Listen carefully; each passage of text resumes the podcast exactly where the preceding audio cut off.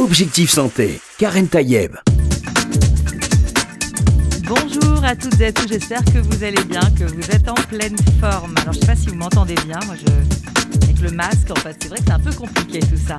Mais on va le garder avec mes invités, parce qu'on est trois sur le plateau.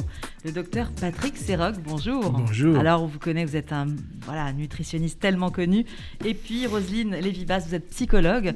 Oui. Et vous allez nous dire d'abord comment vous avez eu cette idée de faire ce livre à quatre mains, maigrir avec les recettes de votre enfance. Parce que très souvent, on se dit, quand on a envie de maigrir, et si c'était dans la tête finalement? Parce que c'est peut-être ça la relation entre un nutritionniste et une psychologue au départ.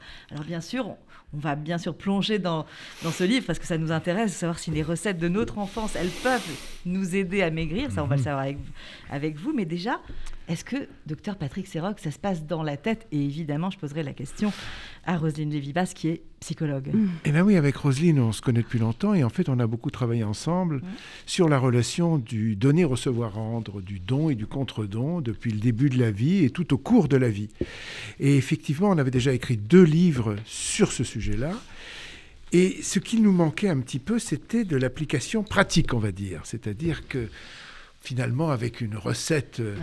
de grand-mère, euh, elle nous a donné beaucoup, beaucoup, beaucoup de plaisir et beaucoup de bonheur. Et nous, nous essayons avec nos enfants de reproduire ces recettes pour leur donner également à la fois ce bonheur et cette transmission. Donc c'est tout naturellement qu'on s'est intéressé aux recettes de grand-mère. Alors, on va voir avec vous ce que c'est que ces fameuses recettes de, grand-mère. Mais c'est vrai, vous, euh, Roselyne Lévibas, qui êtes psychologue, euh, est-ce que vous n'avez pas des personnes qui viennent vous voir, vous dire euh, j'arrive pas à maigrir, j'ai fait plein de régimes Est-ce que vous pensez pas qu'il y a quelque chose qui est enfoui dans ma tête quelque part, qui pourrait peut-être entraîner un déclic si vraiment on arrivait à, justement à percevoir ce, ce petit problème euh, psycho Oui, effectivement, c'est bien l'idée, c'est de comprendre qu'est-ce qui se passe dans la tête qui fait qu'on a tellement de difficultés à maigrir malgré tous les régimes qu'on a pu faire, souvent parfois d'ailleurs des régimes draconiens qui font que les, les patientes peuvent perdre beaucoup de poids et puis les reprennent Mm. euh, aussi vite et aussi rapidement. Donc l'idée, c'était effectivement de réfléchir sur mais qu'est-ce qui se passe dans la tête, qu'est-ce qui fait qu'on a tellement de difficultés à maigrir.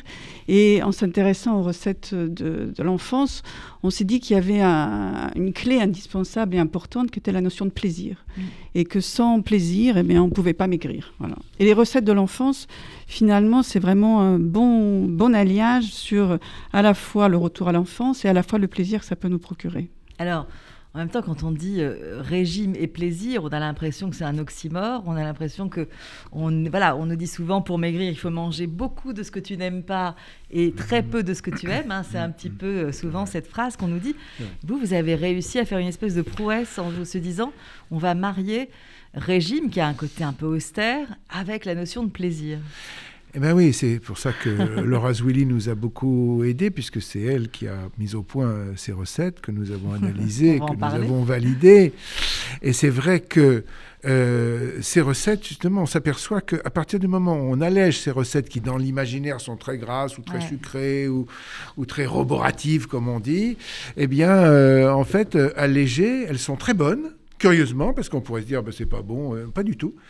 On retrouve tout à fait le goût de la recette euh, en mettant moins de gras et de sucré et qu'on est tout à fait capable de les intégrer dans vraiment une stratégie d'amaigrissement. Parce que pour maigrir, il faut une stratégie. Hein, Est-ce que, gens- ça que ne veut pas justement dire d'emblée bah, que ces fameuses recettes de, de l'enfance pour maigrir, il faut qu'elles soient un peu light quand même? Ah oui, elles sont toutes allégées, hein, elles sont Voilà. toutes allégées, bien sûr. Mais ça ne suffit pas. Il faut les intégrer dans un plan alimentaire dans lequel on va vraiment manger, et on va manger, euh, comme le disait Roselyne, avec plaisir. Alors justement, une des premières euh, recettes, parce qu'il y en a beaucoup dans le livre, euh, vous avez cité Laura Azuli qui a participé euh, au choix des, des plats. Alors on, on commence par le tarama. Alors tarama, évidemment, on imagine que c'est une tonne d'huile. Et vous allez nous dire, hein, docteur Patrick Serog, en quoi l'huile, c'est pas vraiment l'ami, euh, en tout cas quand c'est utilisé en grande quantité, c'est pas, c'est pas l'ami l'ami du, du régime en fait. Non, hein. non. Et en plus, on n'a pas besoin d'une grande quantité Ouais, d'huile, ouais. parce que les œufs déjà de cabillaud sont déjà des œufs qui contiennent un Mhm. petit peu de graisse. Donc on n'a pas besoin d'en rajouter beaucoup. Ce qui est important dans le tarama, c'est en fait le goût de l'œuf de Cabillaud, Mhm. le l'œuf de mulet, ça dépend ce qu'on utilise. Mais c'est ce goût-là qui donne du plaisir. C'est pas forcément la tonne de Ouais, matière grasse ouais. qu'on va rajouter dedans. Et on vous dit que pour 4 personnes, donc euh, l'équivalent de 200 grammes, il suffit d'une demi-cuillère à soupe oui. d'huile de tournesol, ce qui est absolument rien, surtout Rien quand c'est partagé euh, par 4 personnes. Finalement, il y a très peu de matière grasse. Oui. Et est-ce que justement, c'est le fait de, de se dire euh, manger du tarama qui peut effectivement pense- faire penser à, à- à une grand-mère, à des repas de fête ou même à des repas conviviaux, euh, quelque part euh, dans le cerveau, justement, ça va faire un déclic, se dire on peut manger quelque chose même si ça ressemble seulement, parce que finalement, quand on allège un plat, c'est pas vraiment le plat de l'enfance. C'est pas celui de la grand-mère qui se posait pas à l'époque la question de savoir combien d'huile elle mettait ou, ou le nombre de, de- de- voilà, de, de cuillères de ceci ou de cela. Mais là, le, le fait de se dire tarama allégé, vous avez le sentiment que ça va avoir le même effet psychologique euh, sur, euh, sur le cerveau, en fait, hein, globalement? Oui, parce qu'effectivement, c'est un retour à l'enfance, c'est un retour à des souvenirs euh, heureux, joyeux, des moments de la vie familiale. Et c'est ça qui est intéressant d'ailleurs dans les recettes de l'enfance, c'est qu'elles sont toujours associées à des souvenirs enfouis dans la mémoire, qui se mêlent à des moments heureux de la vie familiale. Et ce qui est intéressant en tous les cas d'un point de vue psychologique, c'est que même euh, si euh, on a à un moment donné des différends dans sa famille, même si on a eu une enfance difficile, bien le fait euh, de se replonger dans des goûts, des saveurs de Mhm. l'enfance Des permet- couleurs, sans doute. oui, aussi. des couleurs permet euh, effectivement de renouer avec son enfance et même parfois de faire la, plaie, la, la plaie- la paix avec son enfance. Ouais. Et alors justement, là, on, on vous avait choisi des, des recettes en me leur donnant des noms, des prénoms, des, des prénoms de grand-mère, Mémé Clara d'Istanbul pour le tarama, euh, les, les harengs aux pommes de Boubé Blouma de Varsovie. Alors, on va, bien sûr, certaines vont se, se retrouver. On a aussi le bouillon de légumes de Mamie Thérèse de Paris. Il ne faut pas aller chercher parfois très loin.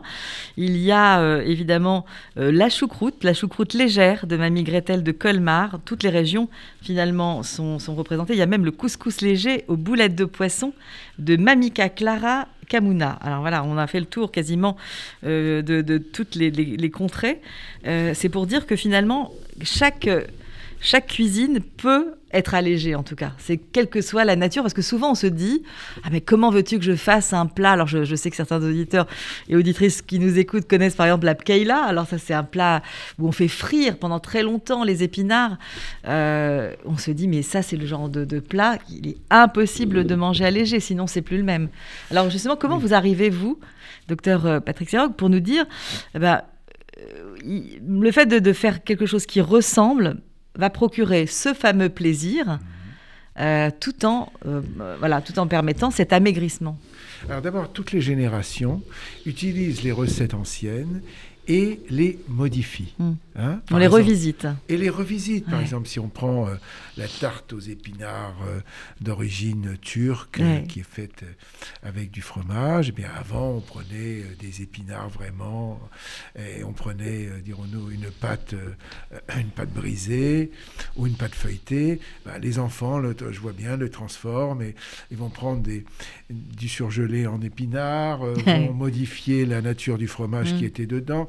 Et finalement, ils vont trouver ça très bon, tout en leur rappelant que c'était, Ouais. ça venait de leurs euh, grands-parents, et ils l'adaptent, et ils le transmettront à leurs enfants, qui eux-mêmes transformeront les recettes. C'est pour ça que ces recettes-là, qui sont en fait le passage de notre identité quelque part au travers du temps, est tout le temps modifié en fonction des générations et des us et coutumes qui se développent au fil Mm. du temps. Ouais. Donc même le fait que ça ne fait que ressembler, ça rappelle, en tout cas, c'est cette notion de rappel qui est Et c'est importante. surtout cette valeur Ouais. symbolique dans l'esprit qu'on mange bien cette recette de grand-mère, même si elle n'était pas exactement la même que dans les temps anciens. Alors il y a une autre notion qu'on rappelle souvent en ce moment, c'est euh, manger euh, équilibré, bien entendu, utiliser des, des produits de saison, euh, cuisiner à la maison. Tout ça, c'est ce que faisaient finalement ces grands-mères. Voilà, elles Et, utilisaient des et produits là, bruts. en fait, voilà, exactement. Et donc là, je pense qu'en donnant des recettes, on se dit, et puis ce- le, le- le fait de rappeler la, la connotation grand-mère, c'est surtout, enfin en tout cas c'est ce qu'on dit souvent aujourd'hui, c'est euh, de plus en plus manger quelque chose qui est préparé à la maison, parce que est-ce que c'est moins calorique, le Alors, docteur oui. Alors, par rapport à des plats qui seraient industrialisés, comme on le dit souvent? Pas, forcément moins calorique, mais souvent avec beaucoup moins d'ingrédients Mhm. qui sont manufacturés. Il faut savoir que euh, le- un des problèmes que l'on a avec des produits qui sont très transformés, c'est la texture. Plus la texture devient molle, moins on nous mastiquons, et plus c'est difficile à ce moment-là d'équilibrer son alimentation et son poids. Et c'est pour ça qu'en utilisant des aliments bruts, en fait, eh bien, on arrive à une consistance qui est beaucoup plus en adéquation avec notre, notre physiologie Mhm. finalement naturelle, et en même temps, on a beaucoup moins d'additifs Ouais. que l'industrie est obligée de mettre, Des conservateurs de toute nature. et oui, etc. pour pouvoir durer dans le temps, c'est inévitable. Alors justement, vous avez parlé de la, de la mastication. C'est évidemment quelque chose d'important pour vous. Bien mastiquer contribue à l'amaigrissement? Oui, bien mastiqué, Ouais. parce que si on mange extrêmement vite, en fait, on n'a pas le temps de dire stop D'informer le cerveau d'informer le cerveau, Mhm. qui arrive, euh, l'information arrive 15 minutes plus tard. Mhm. Et en plus, on est obligé de demander à l'estomac un effort supplémentaire par rapport au broyage des aliments, Mhm. à la dissécation des aliments. Il ne faut pas oublier que pour que un aliment soit métabolisé, il faut qu'il soit réduit en particules simples. Et c'est un travail qui commence dans la bouche Mhm. et qui se continue dans l'estomac et se termine dans les intestins grêles et le gros côlon. Alors, dans votre livre, vous parlez aussi de cette notion de, de cette règle de entrée plat dessert. Oui. Et, et ça, c'est souvent, on a tendance, quand on veut maigrir, à faire parfois des régimes un peu drastiques, ou alors même qui disent que des protéines ou que de ceci ou que de cela. Donc, avec ça, on peut pas vraiment faire cette fameuse entrée plat dessert. C'est justement un, un souvenir de, de repas de famille à table, quand on, on est dans la convivialité, on, on, a- on prend justement cette entrée, ce plat, ce dessert. Et pour vous, c'est pas du tout incompatible avec l'amaigrissement, du coup. Non, au contraire, au contraire, puisqu'il faut qu'il y ait un certain nombre, un volume alimentaire, un certain nombre de, donc de quantités d'aliments pour que on puisse ne pas avoir faim et surtout que l'on puisse avoir tous les nutriments dont nous avons besoin pour nous nourrir quotidiennement. Il faut environ 800 grammes, vous imaginez la quantité, par repas pour arriver à avoir tous les nutriments. Donc si vous ne prenez qu'un seul plat, vous ne pouvez pas l'avoir. Et quand vous mangez insuffisamment, très curieusement, c'est ce qui est le plus fréquent aujourd'hui, nous prenons de la masse grasse, nous grossissons en mangeant moins que notre besoin. Comment vous expliquez ça? Eh Bien parce qu'aujourd'hui, la régulation énergétique d'un individu, quand vous êtes très jeune, elle est très large. C'est-à-dire que vous pouvez manger un jour beaucoup, un jour pas du tout. Et votre poids, à ce moment-là, va Il y quand a une même rester stable. compensation. euh, Plus vous vieillissez, plus cet intervalle métabolique se réduit. Et donc, si vous ne mangez pas exactement ce que vous devez manger Mhm. pour permettre au corps de renouveler ses cellules, eh bien, dans ce cas-là, il se dérègle. Et c'est comme ça qu'en mangeant trop peu, on va stocker plus de gras pour avoir plus d'énergie pour faire un travail supplémentaire qu'on n'aurait pas dû faire. Et si on mange trop, et bien sûr, bon, tout le monde le comprend, on ne sait pas quoi en faire et on le stocke. C'est sûr. Donc voilà, donc c'est pour ça qu'il faut manger, Manger la, bonne quantité. la bonne On, quantité. on va, on, vous allez essayer de nous expliquer quelle est la bonne quantité parce que c'est souvent ce qu'on ne sait pas. Mais avant de ça, quand on dit entrée plat dessert, euh, Roselyne Lévibas, vous qui êtes psychologue, quand vous entendez dessert, ça vous fait penser à quoi? Est-ce que vous pensez tout de suite euh, aliment plaisir ou aliment interdit ou que- voilà parce que forcément il y a, y a dans ce mot dessert il y a des choses énormément qui peuvent se passer directement au, au cerveau et, et qui amènent une réflexion psychologique. Oui, d'ailleurs, c'est bien l'enjeu de ces recettes de cuisine allégée, c'est de pouvoir penser dessert et de ne pas se dire immédiatement ça c'est interdit, j'y ai pas droit, alors que le dessert, souvent d'ailleurs, ça peut renvoyer à des souvenirs d'enfance, à des moments effectivement heureux. Et pouvoir se dire qu'on va pouvoir fabriquer des desserts tout en étant tranquille, à la fois sur le plan nutritionnel et sur le plan de son poids, c'était, c'est bien le- ça l'objectif du livre. Alors, il y a par exemple la tarte tatin allégée de Mamie Claire. Mhm. Alors, évidemment, quand on pense tarte tatin, on se dit, mais c'est impossible quand on est au régime. hein. Donc, c'est le genre de choses qu'on s'interdit formellement. Là, en fait, pourquoi elle- elle- cette tarte tatin est possible? Euh, Parce qu'il y a forcément moins de beurre. Comment ça se passe? Les, en fait, là, je vois 100 grammes de beurre allégé. euh, Ouais. euh, bien sûr des, des édulcorants pour remplacer euh, le sucre, euh, édulcorants cristallisés aussi, mais vous avez tout, évidemment forcément l'ingrédient principal d'une tarte tatin, c'est les pommes, hein. mais donc tout ça c'est possible en- avec ces informations qui permettent de transformer finalement les produits de base pour pouvoir alléger euh, cette recette.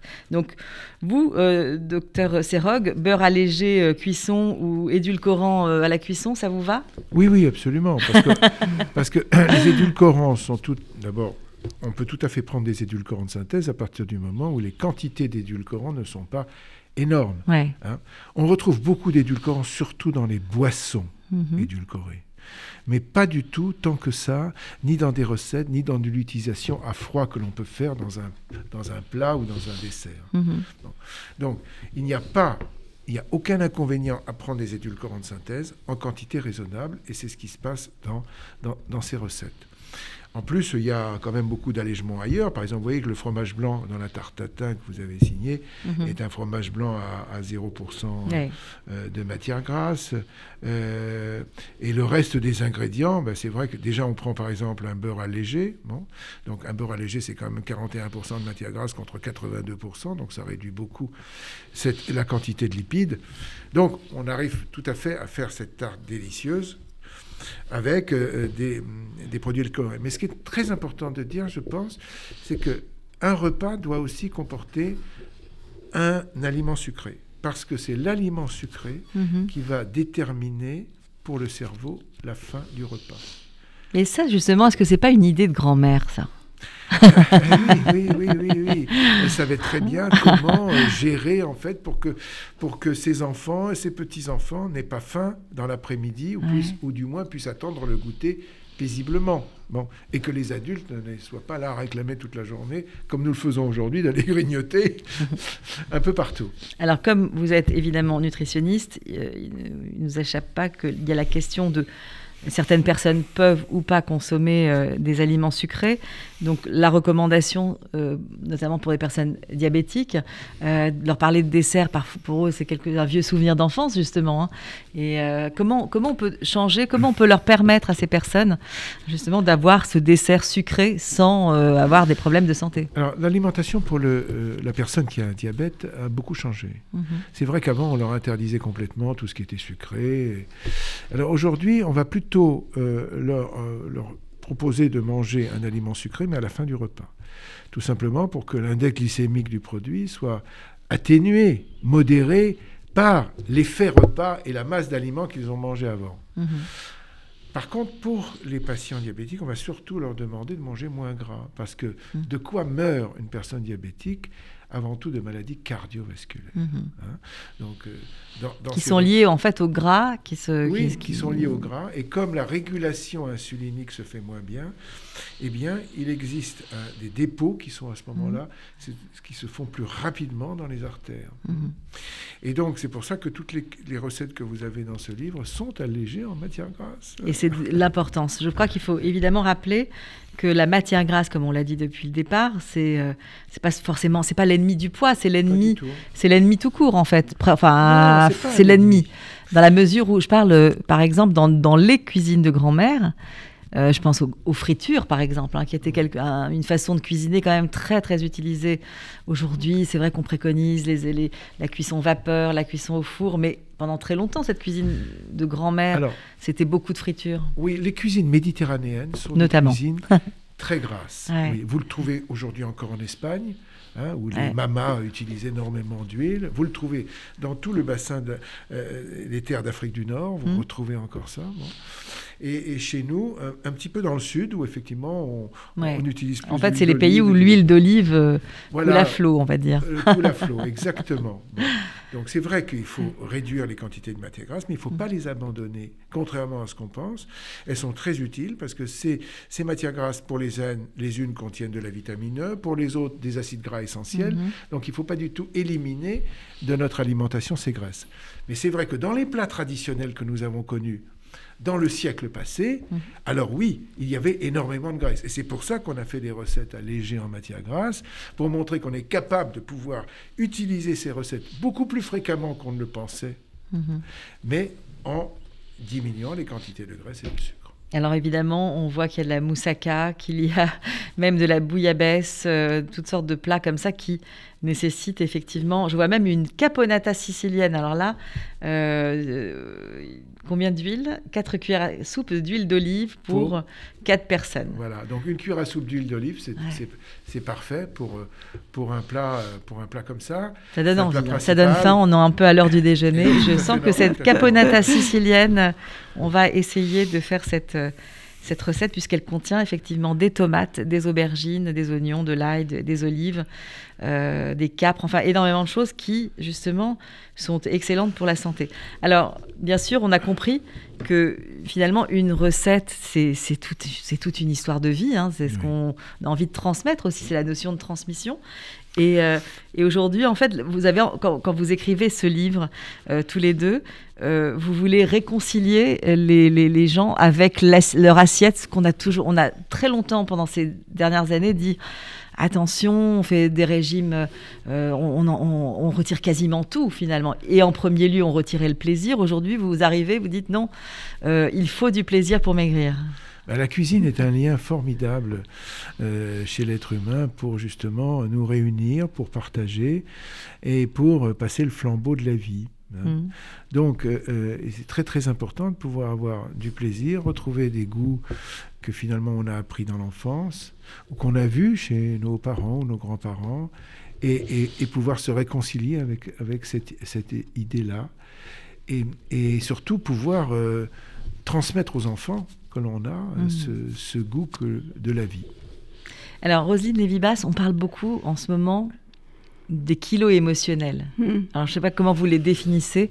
Euh, c'est vrai, ces kilos qu'on peut prendre euh, après un choc ou après une, la, la perte de quelqu'un ou alors un, événement difficile ou même... peut-être même une grande joie, quelque chose qui en tout cas est de l'ordre de l'émotion. Oui. Il y, y, a un effet de cause à effet? Il y a une relation de cause à effet, pardon. Oui, effectivement, quand on est face à une contrariété, face à une situation difficile, face à une situation difficile aussi bien sur le plan professionnel que familial, lorsqu'on a des émotions fortes, qu'elles soient positives ou négatives, mmh. et notamment quand elles sont négatives, on a tendance à se dire qu'on a envie de se faire plaisir et, effectivement euh, de trouver du réconfort dans la nourriture. Alors, euh, en général, euh, c'est vrai que ça va procurer un plaisir immédiat, euh, mais violent, intense, mais mm. souvent ça s'accompagne euh, d'une culpabilité. Et ces kilos émotionnels, ils sont euh, liés, ce qu'on a pu constater dans les autres ouvrages, ce qu'on a décrit, à la relation qu'on entretient avec notre entourage. Et dans la relation qu'on entretient avec notre entourage, on a beaucoup parlé du cycle du don et du contre-don, c'est-à-dire mmh. tout ce qu'on donne, tout ce qu'on reçoit, tout ce qu'on rend dans une relation. Et ce cycle du don qui est universel, euh, qui fait partie de toutes les relations familiales, sociales, professionnelles, à partir du moment où, euh, quand on donne, on reçoit un rang, on a, il y a une perturbation, c'est-à-dire qu'on a l'impression qu'on fait beaucoup pour les autres, qu'on donne beaucoup aux autres, qu'on leur fait mmh. plaisir, mais que parfois on n'est pas reconnu à sa juste valeur, ou qu'on se sent injustement traité. Alors ce qui apparaît, c'est un déséquilibre de l'échange, de se donner, recevoir, rendre, et des troubles du comportement alimentaire peuvent apparaître. C'est-à-dire qu'on a le sentiment parfois d'avoir trop donné sans avoir assez reçu, et par conséquent, ça va entraîner un besoin de manger plus. Un besoin de, un besoin de se retrouver avec soi-même, oui, un besoin d'être avec soi-même, un besoin de s'occuper de soi, un mhm. besoin de et euh, l'alimentation, c'est vraiment ce qu'il y a de plus, je dirais, facile euh, pour pouvoir, euh, voilà, apporter de main et pour pouvoir se donner du plaisir, justement. On va se retrouver juste après cette petite pause musicale. Et voilà, essayons de nous donner une belle émotion musicale, cher Daniel, qui a la technique. Et on se retrouve dans un instant avec le docteur Patrick Serog et Rosine Lévy-Basse pour ce livre Maigrir avec les recettes de votre enfance, un livre paru chez Marabout.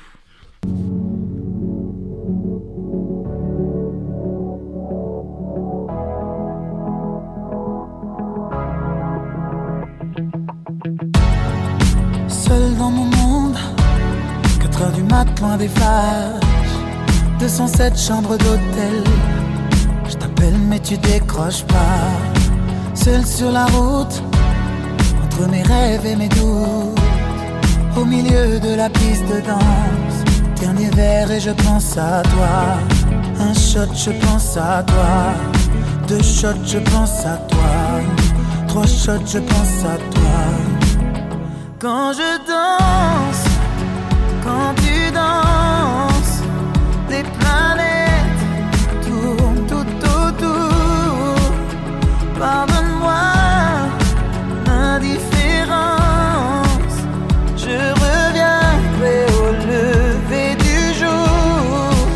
peau contre ma peau, laisse ta peau contre ma peau, laisse-moi donner le tempo, laisse ta peau contre ma peau, ta peau contre ma peau, laisse ta peau contre ma peau. Laisse-moi donner le tempo. Laisse ta peau contre ma peau. Est-ce qu'on s'aime, est-ce qu'on s'oublie?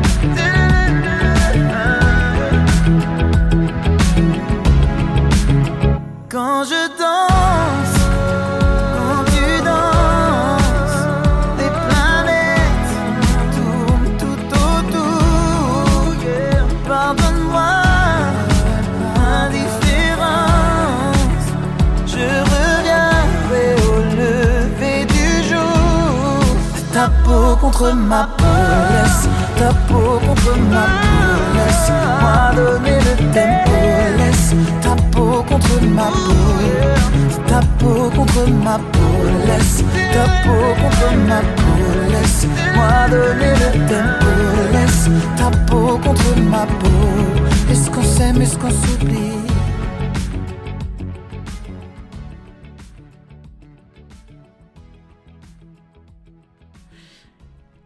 Alors, je disais qu'on part, on, retrouve Objectif Santé avec mes invités, docteur Patrick Serog et Rosine Lévy-Basse pour ce livre Maigrir avec les recettes de votre enfance. Euh, un livre paru chez, chez, Marabout. On a vu qu'il y avait énormément de, de recettes. D'ailleurs, c'est souvent le cas maintenant.